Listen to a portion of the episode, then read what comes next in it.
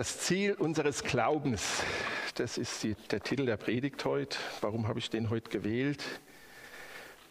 Ich weiß ja nicht, warum ihr Jesus nachfolgt. Ich gehe mal davon aus, dass ihr alle Jesus nachfolgt. Ich weiß nicht, warum er das tut. Manche machen das einfach so aus Gewohnheit, andere aus Dankbarkeit für all das, was Gott für uns getan hat. Und manche machen das auch aus Angst oder Furcht vor der Hölle. Das ist auch ein guter Grund.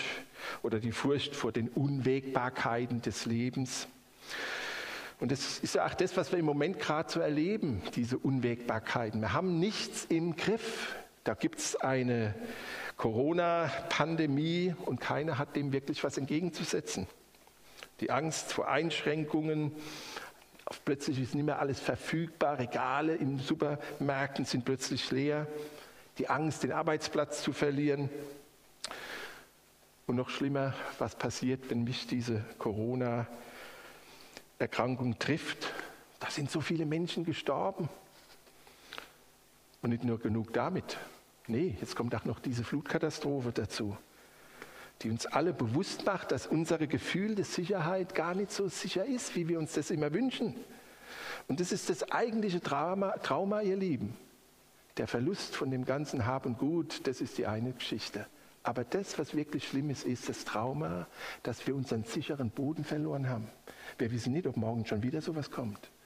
Alles ist unsicher, alles ist in Frage und wir haben nichts, absolut nichts, was wir dem entgegensetzen können. Und dasselbe gilt auch für Griechenland, Türkei, da brennt es ja. Oder in Indien, da gibt es auch Überschwemmungskatastrophe, hört man nur nichts davon, weil alles vom Ahrtal spricht. Ihr Lieben, die ganze Welt ist im Aufruhr und nichts ist mir sicher. Nirgendwo gibt es wirklich einen Platz, an dem ich mich völlig sicher fühlen kann. Und ja, das macht Angst. Das zieht uns den Teppich unter den Füßen weg. Und wir fürchten um unser Leben, so wie wir es bisher gelebt haben, mit all den Wünschen und Plänen für die Zukunft. Und ihr Lieben, das sind wirklich gute Gründe, Jesus nachzufolgen. Gar keine Frage. Aber der beste Grund für mich ist und bleibt, ich folge Jesus, weil er mir ein grandioses Ziel gibt. Da möchte ich hin. Mich motiviert das Ziel. Warum? Ja, mein Ziel ist die endgültige Befreiung von Sünde und von Tod und von Vergänglichkeit und ein neues Leben in der neuen Welt Gottes, die er aufbauen wird. Hat er versprochen und das macht er auch. Und ähm, ja, genau. Aber ich will jetzt nicht schon vor, vor, der Predigt eine Predigt halten. Das Ziel unseres Glaubens und der Text dazu, Claudia hat es schon gesagt, steht im 1. Petrus Kapitel 1, die Verse 3 bis 9. Gepriesen sei Gott, der Vater unseres Herrn Jesus Christus. In seiner großen Barmherzigkeit hat er uns wiedergeboren und uns durch die Auferstehung von Jesus Christus aus den Toten eine lebendige Hoffnung geschenkt ein makelloses Erbe hält er für uns im Himmel bereit, das nie vergehen wird und seine, seinen Wert nie verlieren wird. Und weil wir an ihn glaubt und weil ihr an ihn glaubt, wird auch wird Gott euch durch seine Macht für die Rettung bewahren, die schon vorbereitet ist, um dann in der letzten Zeit offenbar zu werden. Deshalb jubelt ihr voller Freude obwohl ihr jetzt für eine Weile den unterschiedlichsten Prüfungen ausgesetzt seid und manches Schwere durchmacht. Doch dadurch soll sich euer Glaube bewähren und es wird sich zeigen, dass er wertvoller ist als, all, als das vergängliche Gold, das ja auch durch Feuer geprüft wird. Denn wenn jetzt Jesus Christus sich offenbart, wird auch die Echtheit eures Glaubens sichtbar werden und euch Lob, Ehre und Herrlichkeit einbringen. Ihn liebt ihr ja, obwohl ihr ihn noch nie gesehen habt. An ihn glaubt ihr, obgleich ihr ihn auch jetzt nicht seht und jubelt in unsagbarer, von Herrlichkeit erfüllter Freude. So werdet ihr das Ziel eures Glaubens erreichen, eure Rettung. Der Petrus schreibt an die Gemeinden in der heutigen Türkei, also im Norden der heutigen Türkei, und er möchte die Geschwister dort ermutigen. Die haben ähnliche Zeiten erlebt, wie das wir gerade tun. ähm, was die wirtschaftliche Seite angeht, aber sie hatten auch echte Verfolgung dort. Sie wurden wegen ihres Glaubens bedroht, verfolgt und angegriffen. Sie lebten in unsicheren Zeiten und jeden Moment konnte irgendetwas Schreckliches passieren. Und in diese Situation hinein schreibt jetzt der Petrus seinen Brief. Und das Ziel ist, den Geschwistern Mut zuzusprechen, damit sie in ihrem Glauben stark und fest werden. Und er, er beginnt mit dem Lob Gottes. Dieser ganze Abschnitt, den wir gerade gelesen haben, das ist ja ein Lob Gottes. Und mein erster Punkt ist das Fundament. Und das ist genau dieses Lob Gottes. Gepriesen sei Gott, der Vater unseres Herrn Jesus Christus. Gott preisen heißt ja nichts anderes als, ich sage etwas Gutes über Gott. Ich erzähle etwas oder wir singen etwas Gutes über Gott und machen ihn groß und das, was er tut und ist. Und Petrus lobt diesen großartigen Gott für das, was er an uns getan hat und noch tun wird der Vater unseres Herrn Jesus Christus. Der ist Vater von Jesus Christus und dieser Jesus Christus ist unser Herr. Und Herr heißt hier nicht, das ist nicht eine Anrede wie Herr Mang oder so, sondern es ist ein Titel. Er ist Herr und Herr bedeutet hier, er hat das Sagen. Er ist der Boss. Und er hat uns nach seiner Barmherzigkeit, schreibt der Petrus weiter, wiedergeboren. Eigentlich müssten wir hier sagen neugeboren, weil es ist ja keine Wiederholung unserer Geburt, was schon mal passiert ist, sondern es geht ja um eine völlig neue Schöpfung hier. In Johannes 3 können wir ja nachlesen, Nikodemus, ein Schriftgelehrter, ein Theologe, der trifft sich mit Jesus und fragt ihn und, und Jesus sagt ihm unter anderem, wenn jemand nicht von neuem geboren wird, kann er das Reich Gottes nicht sehen. Und der ist natürlich für den Nikodemus erstmal ein bisschen unverständlich. Und am Ende äh, sagt er dann, wenn Jesus zu ihm, wenn jemand nicht aus Wasser und Geist geboren ist, kann er nicht in das Reich Gottes kommen. Menschliches Leben wird von Menschen geboren, doch geistliches Leben von Gottes Geist. Gerade haben wir den Levi gesegnet und er ist ja auch eine neue Schöpfung, ein absolut neuer Mensch. Er ist keine Wiederholung seiner Eltern, sondern er ist ein völlig neuer, einmaliger, unverwechselbarer Mensch. Nur er hat seinen Fingerabdruck, nur er hat seinen Gentechnik. Das ist einmalig. Unter all diesen mehr als sieben Milliarden Menschen, die gerade leben. Und jeder Mensch, der sich entscheidet, diesem Jesus gehorsam zu sein, ihm nachzufolgen und ihn als Herrn zu akzeptieren, auch der wird neu geboren in ein neues Leben, in ein neues geistliches Leben. Und der wird damit eine neue Schöpfung und er gehört zum Reich Gottes. Der Paulus ähm, schreibt es im, an die Korinther im 2. Korinther Kapitel 5, Vers 17, wenn also jemand mit Christus verbunden ist, ist er eine neue Schöpfung. Was früher war, ist vergangen, etwas Neues ist geworden. Das Alte ist vergangen, das heißt unser altes Leben, was, was ist denn da neu geworden, was ist denn da vergangen? Das Entscheidende ist vergangen, die Trennung von Gott. Ja gut, was, ja, das können wir noch sagen, okay, die Trennung von Gott ist Sünde, aber was bedeutet das eigentlich? Wisst ihr, was das bedeutet? Wenn wir von Gott getrennt sind, stellt euch vor, da hinten sitzt der Max, der macht jetzt gerade die Technik. Und wenn der jetzt hingeht und den Hauptschalter umsteht, umlegt, da ist hier alles zu stark. Da läuft nichts mehr hier. Da läuft nichts mehr hier. Da gehen die Bildschirme aus, da geht der Beamer aus, da geht das Licht aus. Und dann sitzen wir hier im Dunkeln. Und ihr könnt mich auch nicht mehr hören, weil das Mikro auch nicht mehr funktioniert. Versteht ihr, was das heißt? Das Trennung vom Netz wäre das. Und Trennung von Gott, diese Sünde, diese Trennung von Gott heißt nichts anderes, als ich bin von der Lebensquelle abgeschnitten. Und das, was mit in mir jetzt noch so rumkleckert, das führt irgendwann dazu, dass ich alt werde, nee, ich bin schon alt, dass ich alt bin und noch älter werde und früher oder später mache ich die Augen zu und gehe zu meinem Herrn, so wie das der Walter gemacht hat. Versteht ihr? Wir sind von Gott, von unserer Lebensquelle getrennt. Jesus hat ja dieses Bild vom Weinstock gebraucht. Ne? Da ist dieser Weinstock und dann ist die Rebe dort dran. Und das man, kann man gut sehen. Ich habe ja lang genug in Alzheim gewohnt, da sieht man ja viele Reben. Ne? Wenn dann einer hingeht und die dann die, äh, die Winzer, die Wingerte schneiden, Dann schneiden sie es ab und am Anfang sieht es noch ganz toll aus. Merkt man überhaupt nicht, dass da was abgeschnitten ist. Aber so nach einer Zeit merkt man, wie die Blätter sich verfärben und wo alles kaputt geht. Wo die Blätter runterfallen und man merkt, dieser Ast, diese Rebe, die ist tot, die ist getrennt von ihrer Lebensquelle. Bist du von neuem geboren? Ich frage nicht, ob du im Gottesdienst bist und ihn regelmäßig besuchst, ob Gott glaubst oder in der Gemeinde aktiv wirst oder sonst irgendwas machst. Nee, ich frage, bist du von neuem geboren? Billy Graham hat mal ein schönes, ein schönes Bild gebraucht. Er hat gesagt, wenn du in einer Garage geboren wirst, macht dich das noch nach, lange nicht zu einem Auto. Und wenn du in einem christlichen Haus, Elternhaus geboren bist, macht dich das noch lange nicht zu einem Christen. Und alles, wofür Gott, wofür Petrus Gott lobt in unserem Abschnitt, das gilt für die Menschen, die von neuem geboren sind, die genau diese Entscheidung getroffen haben. Und deshalb ist diese Frage, bist du von neuem geboren, eine ganz wichtige Frage.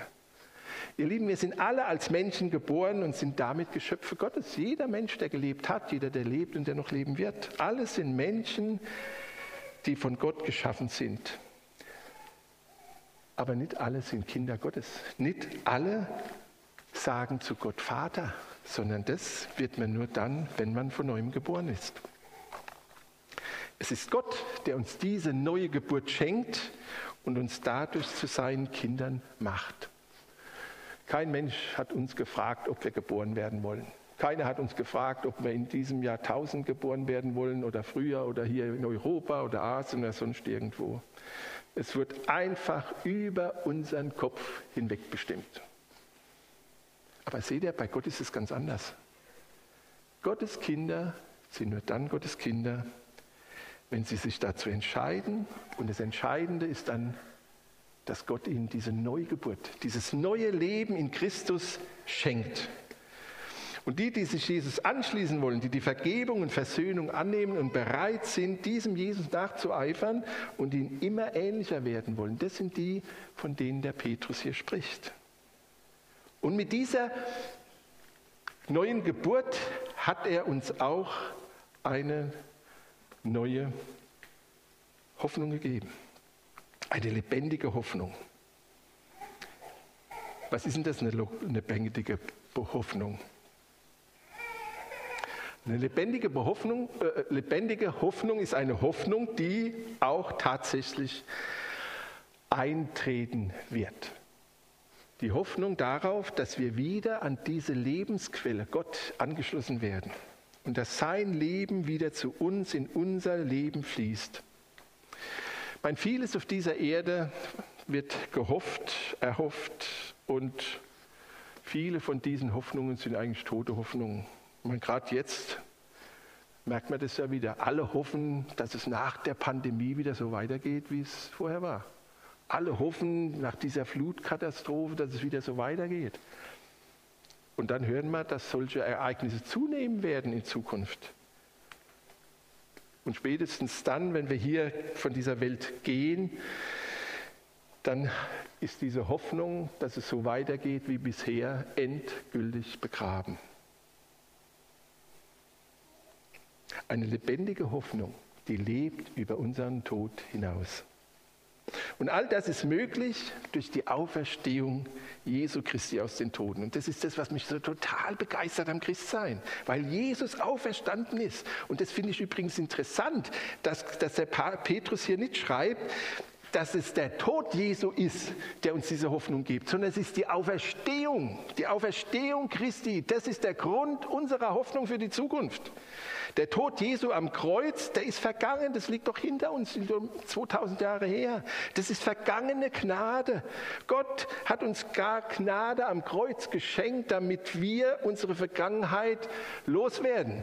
Dass all die Schulden, all die Trennung von Gott weg ist, das ist vorbei. Und die Auferstehung Jesu, das ist zukünftige Gnade. Das ist Gnade, die in der Zukunft vor uns liegt. Und die uns zu einer neuen Schöpfung macht und die uns zu neuen Menschen macht, zu Kindern Gottes, die in seinem Reich einmal leben werden. Der zweite Punkt, das Ziel. Wozu hat Gott uns durch die Auferstehung Jesu neu geboren? Das können wir dann lesen auch in dem nächsten Vers. Ein makelloses Erbe hält er im Himmel für euch bereit, das nie vergehen wird und seinen Wert nie verliert. In angesichts der ganzen Katastrophen im Moment ist das schon eine steile Aussage, oder? Erbe ist man durch die Geburt oder man ist halt vom Erblasser als Erbe eingesetzt. Und das Erbe wird dann eben am Tag des Todes des Erblassers wird es dann gültig. Und unser Erbe, das Gott für uns bereithält, das ist nicht hier auf dieser Erde, sondern es wird in den Himmeln für uns aufbewahrt. Also dort, wo Jesus jetzt schon ist. Ist euch schon mal aufgefallen, dass Jesus uns immer einen Schritt voraus ist? Ich finde es ja richtig gut. Er ist für uns gestorben. Da hat von uns hier noch keiner gelebt. Da ist er schon für uns gestorben. Und er ist auch, was die Auferstehung anbelangt, lange, uns lange voraus. Ein, zwei, drei oder ganz viele Schritte. Während wir noch nicht mal gestorben sind, sondern immer noch leben hier, ist er schon längst auferstanden. Aber es ist natürlich nicht so, dass wir durch unsere neue Geburt diesen Schritt überspringen könnten. Das nicht. Aber wir folgen Jesus als Kinder Gottes. Und dieser Jesus ist uns immer einen Schritt voraus. Und das ist auch gut so. Denn so können wir ihm gut folgen. Deswegen wissen wir, wo er hingeht. Wir werden sterben und Jesus ist vor uns. Und wir werden auferstehen und Jesus ist vor uns. Und wir werden in der Herrlichkeit Gottes leben und Jesus ist vor uns.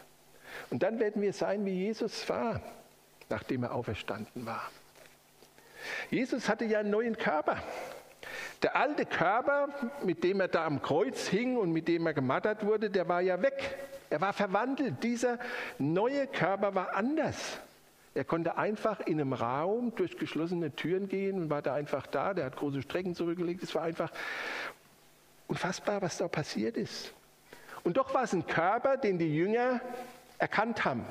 Am Anfang hatten sie Probleme, aber sie haben ihn erkannt und sie haben auch die Wundmale an seinen Händen, an seinen Füßen, an seiner Seite gesehen. Sie konnten ihn anfassen und sie haben sogar mit ihm gegessen. Als er den Jüngern erscheint und dann sind die sehr verunsichert und dann sagt er so, habt ihr mal was zu essen hier, damit ihr mal merkt, dass ich nicht so wirklich ein Geist bin. Und dann sitzt er da mit seinen Jüngern und isst was, als der Auferstanden in seinem neuen Leib. Und das ist ja auch das, was Paulus schreibt an die Philipper. Er, Jesus, er wird unseren armseligen, vergänglichen Leib verwandeln, sodass er dann seinen verherrlichten Körper entsprechen wird. Das geschieht mit der Kraft, mit der er sich alle Dinge unterwerfen kann. Zu unserem Erbteil gehört also dieser neue Körper, in den wir verwandelt werden. Und auch wir werden uns erkennen, wenn wir verwandelt sind und bei Jesus sind. Wir werden uns erkennen, wir werden unsere Identität behalten. Und nicht nur wir werden verwandelt werden, sondern auch die ganze Schöpfung. Die ganze Schöpfung, die sehnt sich nämlich genauso nach Erlösung wie wir. Und zu unserem Erbteil gehört dann auch ein neuer Himmel und eine neue Erde, schreibt der Hebräerbriefschreiber. Du, Herr, hast die Anfang die Erde gegründet und den Himmel sind deiner Hände Werk. Sie werden untergehen, du aber bleibst und sie alle werden veralten wie ein Gewand. Und wie einen alten Mantel wirst du sie, Himmel und Erde eben, zusammenrollen. Und wie ein Gewand werden sie verwandelt werden. Oder in Offenbarung 21, Vers 1, dann sah ich einen ganz neuen Himmel und eine völlig neuartige Erde. Der erste Himmel und die erste Erde waren vergangen. Genau wie wir verwandelt werden in neue unsterbliche Menschen, genauso wird auch der Himmel und die Erde verwandelt.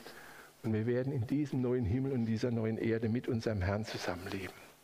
Und der, der Petrus beschreibt jetzt drei Eigenschaften die unser Erbteil ausmachen. Einmal, es ist makellos, unbefleckt, ohne Schmutz, ohne Sünde, ohne irgendwas Falsches. Alles in Ordnung, absolut perfekt. Es ist unvergänglich. Das wird nie vergehen. Für alle Zeit wird es bestehen. Es gibt keinen Tod mehr. Unser Körper wird unsterblich sein, unvergänglich. Und er ist wertstabil. Ich meine, das ist ja für uns Deutsche sehr wichtig. Ja? Ja, auch schon beim Autokauf ist es sehr wichtig. Aber wisst ihr, so Auto, das könnt ihr zu Schrott fahren. Aber das hier bleibt stabil, was uns Gott hier anbietet. Unverweglich. Es wird nie seinen Wert verlieren. Dieses Neue wird nichts an seiner Schönheit verlieren. Es wird nichts an seiner Pracht verlieren. Da gibt es kein Altern mehr und kein Schwächerwerden mehr. Da gibt es kein Virus, das unser Leben bedroht, nach keine Flut oder Feuerkatastrophe oder Dürre oder was alles noch passieren kann. Unser neuer Körper, die neue Erde und der neue Himmel werden weder älter noch schwächer noch schmerzvoller. Das ist endgültig vorbei. Das Ziel unseres Glaubens ist also ein Leben in der direkten Gemeinschaft mit unserem dreieinigen Gott, als neue Menschen, die in der neuen Welt Gottes leben. Und das müsst ihr euch mal auf der Zunge zergehen lassen. Und wenn das euch nicht begeistert, dann weiß ich nicht, wie Gott euch noch begeistern soll. Mein dritter Punkt ist der Weg. Wie ich schon sagte, wir sind Erben, aber noch sind wir nicht an dem Punkt, an dem wir unser Erbe antreten. Wir sind neu geboren und auf dem Weg mit unserem Herrn in die Ewigkeit. Und dieser Weg ist nicht immer einfach, schreibt Petrus in den weiteren Versen, da gehen wir jetzt immer genauer drauf ein. Nee, damals wie heute werden Christen verfolgt, damals wie heute erleben Christen Naturkatastrophen. Aber es ist die Kraft Gottes, die unseren Glauben bewahrt. Versteht ihr? Es sind gar nicht wir, die dafür sorgen, dass unser Glauben stehen bleibt, sondern es ist Gott selbst, der uns bewahrt und auf dem Weg hält. Es ist seine Gnade, es ist seine Kraft, die uns über diese lange Wartezeit, und für uns ist es eine wirkliche lange Wartezeit, in ihm bewahrt. Und er ist der, der unsere Rettung, unsere Erlösung garantiert. Darum halte ich fest an dir, haben wir gerade gesungen. Bis ich dir gegenüberstehe und dich mit meinen eigenen Augen sehe. So lange will ich dir vertrauen, denn mehr bleibt uns hier nicht. Aber dieses Vertrauen basiert auf dieser lebendigen Hoffnung, die Gott uns schenkt. Er selbst wird uns bis zu dem Zeitpunkt bewahren, wo wir hier von dieser Welt abtreten oder wann er wiederkommt, wenn Jesus wiederkommt und sein Reich sichtbar für alle wird. Und dann werden wir aufhören, so zu sein, wie wir jetzt sind und werden beginnen, das zu sein, was wir auf dieser neuen Erde, in diesem neuen verwandelten Körper sein werden. Und bis dahin werden wir als Christen mancherlei Probleme haben, Versuchungen und Leid und Schmerz und Schweres erleiden müssen. Aber versteht er, wenn ich meiner Zukunft gewiss bin, ist das Leiden, das ich jetzt hier erlebe, nicht sinnlos, sondern in all dem Leid wird unser Gott geehrt und verherrlicht und wir werden verändert. Unser Glaube wird verändert, er wird immer kostbarer, er wird immer echter. Aber zum Glück gibt es ja nicht nur das Leid, was diesen Weg bestimmt, sondern auch die Freude über unseren großartigen Gott und unseren wunderbaren Herrn Jesus Christus. Obwohl wir ihn nicht sehen können, glauben wir an ihn und sind begeistert von ihm, weil er uns Freude und echtes Leben schenkt, weil er die Quelle des Lebens ist. Ich habe euch eine wichtige Frage gestellt. Bist du von neuem geboren? Meine zweite Frage heute ist, was ist das Ziel deines Glaubens? Ihr Lieben, das ist so eine wichtige Frage. Ich kenne so viele Menschen die, und Christen, die diese Frage nicht eindeutig geklärt haben. Und die haben Probleme in ihrem Leben ein gutes Leben hier zu führen im Rahmen meiner Möglichkeiten, darauf zu hoffen, dass alles wieder so wird, wie es vor Corona war, alles so wird, wie es vor der Flutkatastrophe war und wir wieder in Sicherheit und fröhlich unser Leben leben können. Herr, segne, was wir tun und schenk, dass das, was ich mir vorstelle, alles gut klappt. Oder soll das Ziel deines Glaubens die Herrlichkeit Gottes sein? Ein Leben als neuer Mensch in Gottes neuer Welt, ein Leben, das makellos, unvergänglich und wertstabil ist. Wir haben ja gerade die Aktion, glaubst du allem, was Jesus sagt? Glaubst du das, was ich heute Morgen erzählt habe? Das kommt aus der Bibel, könnt ihr nachlesen. Und die zweite Frage, tust du das, was Jesus sagt? Ihr Lieben, das ist eine Herausforderung und gleichzeitig die beste Hoffnung, die es auf dieser Welt gibt. Ich hoffe, ich habe euch heute mal ein bisschen Mut gemacht in diesen Zeiten, wo so vieles uns erzählt wird, was unsere Existenz gefährdet. Hier haben wir jemanden, der unsere Existenz bewahrt bis in alle Ewigkeit.